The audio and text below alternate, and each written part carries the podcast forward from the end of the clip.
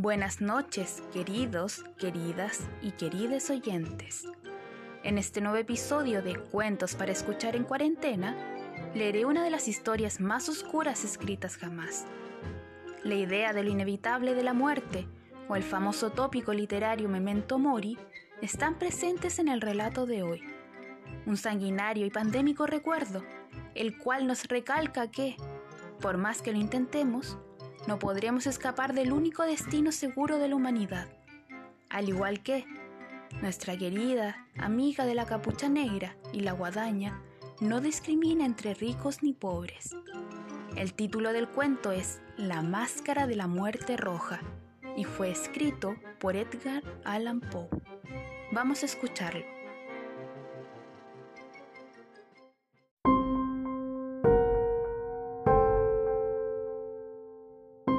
La máscara de la muerte roja.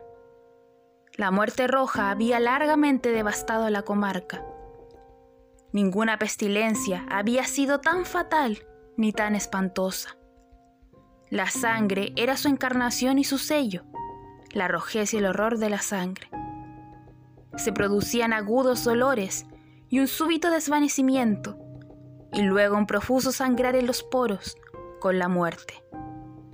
Las manchas escarlatas en el cuerpo y especialmente en el rostro de la víctima eran el entredicho de la peste, que la cerraba a todo socorro y a toda compasión de sus semejantes.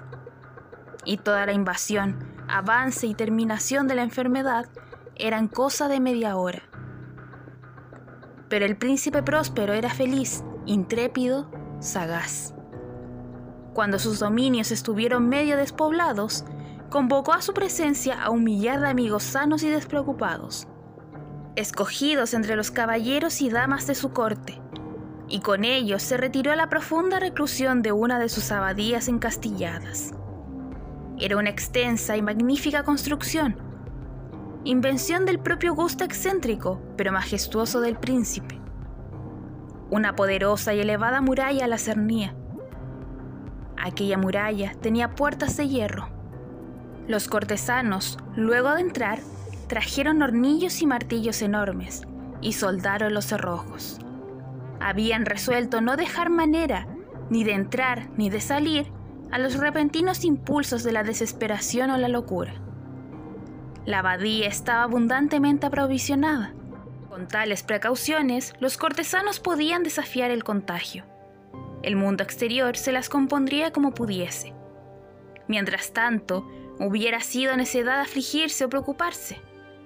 El príncipe había proveído de todos los instrumentos de placer. Allí había bufones, allí improvisadores, allí bailarines de teatro, allí músicos, allí belleza y allí vino. Todas estas cosas y la seguridad estaban dentro. Fuera estaba la muerte roja. Hacia fines del quinto o sexto mes de su retiro, y mientras la pestilencia se encruelecía más furiosamente afuera, fue cuando el príncipe próspero obsequió a sus miles de amigos con un baile de máscaras de la más inusitada magnificencia. Era un sabroso espectáculo aquella mascarada. Pero antes permitidme que os hable de las salas donde se celebraba. Eran siete, una serie imperial. En muchos palacios, estas series forman una larga y recta perspectiva, cuando las puertas plegadizas se corren hasta las paredes de cada lado, de modo que la vista de toda su extensión quede poco estorbada. Pero aquí el caso era muy diferente, como podía esperarse del amor del duque por la rareza. Las habitaciones estaban tan irregularmente dispuestas que la vista apenas podía abarcar más de una a la vez.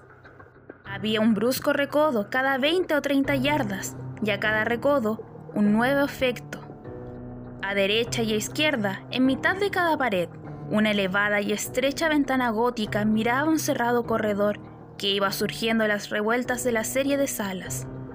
Aquellas ventanas eran de cristales coloreados, cuyo matiz variaba de acuerdo con el que predominaba en las ornamentaciones de la sala en que se abrían. La sala del extremo oriental, por ejemplo, estaba decorada de azul, y vívidamente azules eran las ventanas. La segunda cámara era de púrpura en sus ornamentos y tapicerías, y allí las hojas eran purpurinas. La tercera era toda verde y así eran los cristales. La cuarta estaba amueblada e iluminada de color anaranjado. La quinta, de blanco. La sexta, de violeta. La séptima habitación estaba rigurosamente amortajada con negras tapicerías de terciopelo, que colgaban por todo el techo y por las paredes, cayendo en pesados pliegues sobre una alfombra de igual materia y color. Pero solo en aquella sala el color de las ventanas dejaba de corresponder a la ornamentación. Los cristales eran escarlatas, de un intenso color de sangre. Ahora bien, en ninguna de las siete habitaciones había lámpara ni candelabro, entre la profusión de ornamentos de oro que estaban dispuestos dispersamente acá y allá, o pendían del techo. No había luz de ninguna clase que emanara de lámpara o bujía dentro de la serie de habitaciones.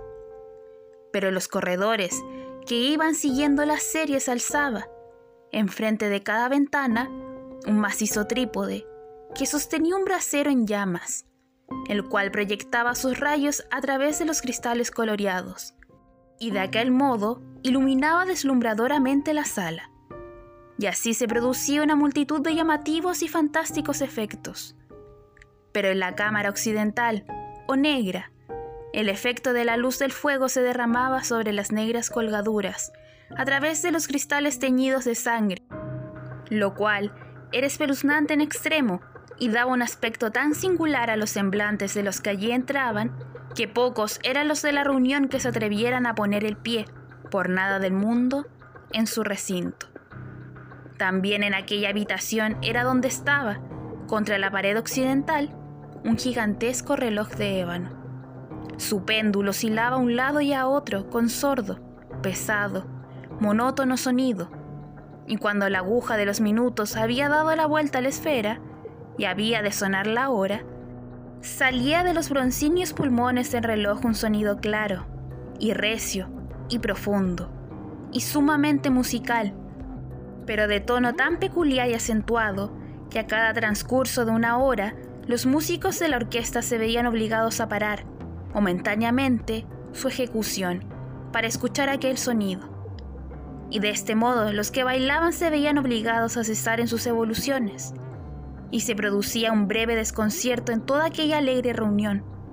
Y mientras las campanas del reloj resonaban todavía, se observaba que aún los más frívolos se tornaban pálidos, y los de más edad, y sosegados, se pasaban la mano por la frente como en confuso fantasear o meditación. Pero en cuanto aquellos secos habían cesado totalmente, una risa ligera de pronto invadía la asamblea. Los músicos se miraban unos a otros y sonreían, como de su propia nerviosidad y desatino, y se hacían susurrantes juramentos unos a otros, de que el próximo repique del reloj no había de producir en ellos semejante emoción. Y luego, pasado el intervalo de 60 minutos, que comprende 3.600 segundos el tiempo que vuela, no dejaba de venir otro repique del reloj. Entonces se producía el mismo desconcierto, y tremor, y meditación como antes. Mas, a pesar de todo aquello, era un regocijado y magnífico festín los gustos del príncipe eran singulares. Tenía una vista muy fina para los colores y los efectos. Menospreciaba las exigencias de la moda corriente. Sus planes eran atrevidos y ardientes. Sus concepciones relumbraban con barbárico esplendor. Algunos hay que lo hubieran tenido por loco. Sus secuaces opinaban que no lo era. Pero era necesario escucharlo y verlo y tocarlo para estar uno seguro de que no lo era. Él había dirigido, en gran parte, los embellecimientos mobiliarios de las siete salas, con ocasión de aquella gran fiesta. Y la guía de su propio gusto había dado su carácter a las máscaras. Tened por cierto que eran grotescas.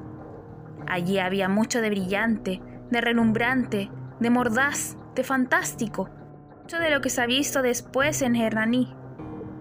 Había figuras arabescas con miembros y accesorios inapropiados, había delirantes caprichos como atavíos de locos. Había mucho de lo bello, mucho de lo licencioso, mucho de lo raro, algo de lo terrible y no poco de lo que pudiera haber causado repugnancia.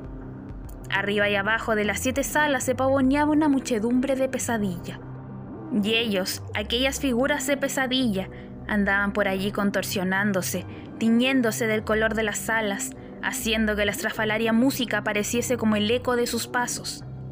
Pero pronto repica otra vez el reloj de ébano, que se alza en la sala de terciopelo, y entonces, por un momento, queda todo parado, todo guarda silencio menos la voz del reloj.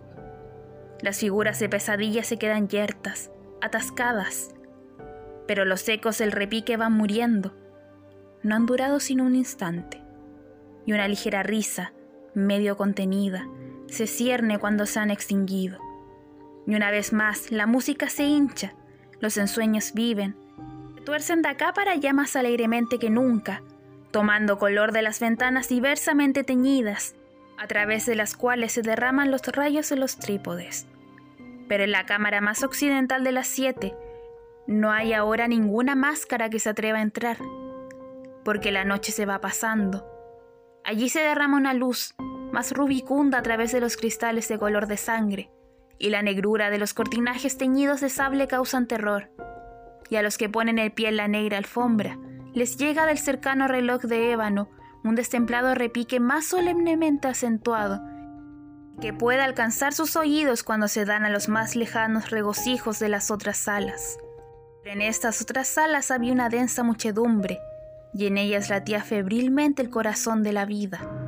Y el festín llegaba a remolinar vertiginosamente, cuando por fin comenzaron los tañidos de medianoche en el reloj.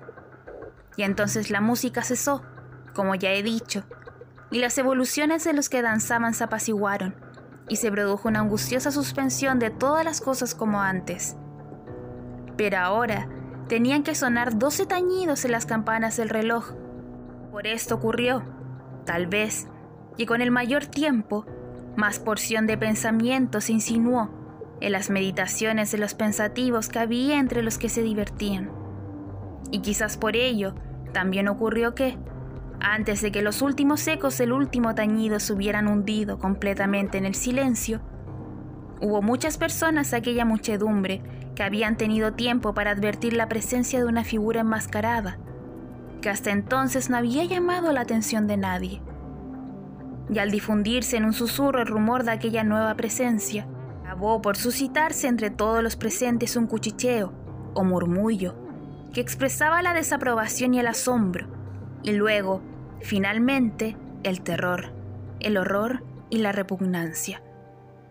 En una asamblea de fantasmas como los que he descrito, puede bien suponerse que ninguna aparición ordinaria hubiera excitado aquella sensación. A decir verdad, la licencia carnavalesca de aquella noche era casi limitada, pero la figura en cuestión había superado lo más excesivo y traspasado hasta los límites del equívoco decoro del príncipe. Hay ciertas cuerdas en los corazones, aun en los hombres más temerarios, que no pueden tocarse sin emoción. Aún entre los más escarriados, para quienes la vida y la muerte son igualmente pura chanza, hay cosas con las que no se puede chancear. Toda la concurrencia, en efecto, ya parecía sentir profundamente que en el vestir y en el comportamiento de aquel extraño no había ni gracia ni decencia. Su figura era alta y delgada, y se amortajaba de la cabeza a los pies con los ropajes de la tumba. La máscara que ocultaba su rostro estaba compuesta de tal modo para asemejarse el semblante de un rígido cadáver que hasta el examen más minucioso hubiera hallado dificultad para descubrir el engaño. Y con todo, aquello hubiera podido soportarse, no aprobarse, por parte de los aturdidos disolutos que lo rodeaban. Pero es que aquella máscara había llegado hasta el punto de adoptar el tipo de la muerte roja. Sus vestiduras estaban salpicadas de sangre y su ancha frente, con todas las facciones de su rostro, estaba rociada de aquel horror escarlata. Cuando los ojos del príncipe próspero se posaron en aquella imagen espectral, que, con lento y solemne movimiento, como para mejor representar su papel, se pavoneaba de un lado a otro entre los danzantes, entre los danzantes, se le vio al primer momento estremecerse con una fuerte sacudida, ya de terror, ya de asco. Pero, un momento después, Su frente enrojeció de ira. ¿Quién se atreve? preguntó con ronca voz a los cortesanos que estaban junto a él. ¿Quién se atreve a insultarnos con esta mofa?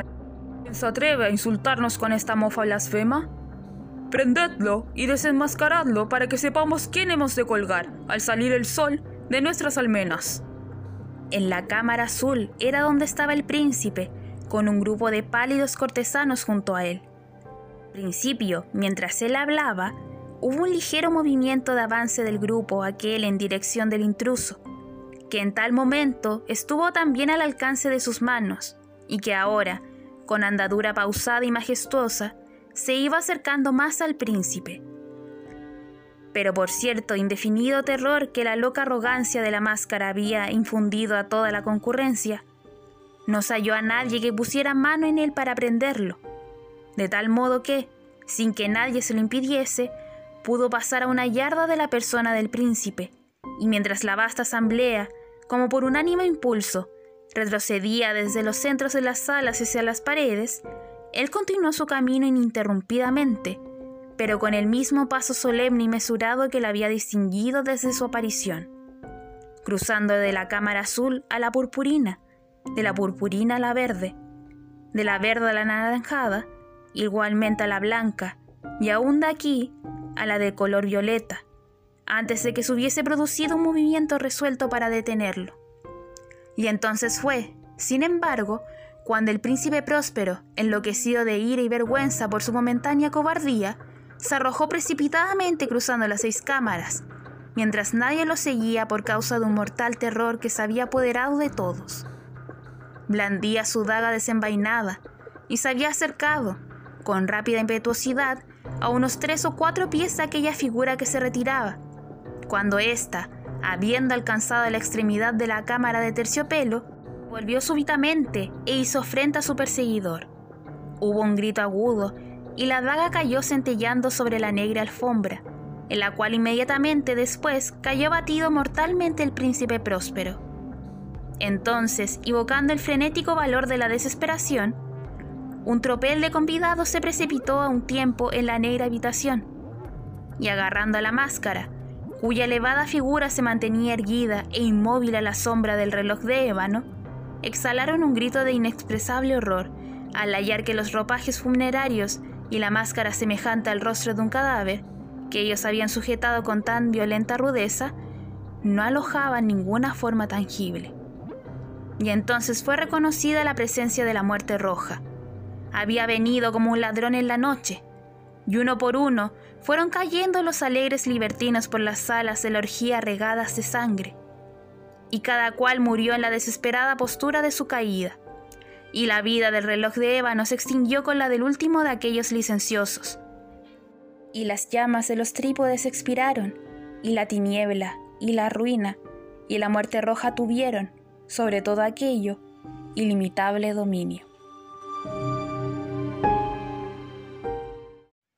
Y así es, amigos de lo macabro y lo tenebroso, que termina el relato de hoy. Buenas noches.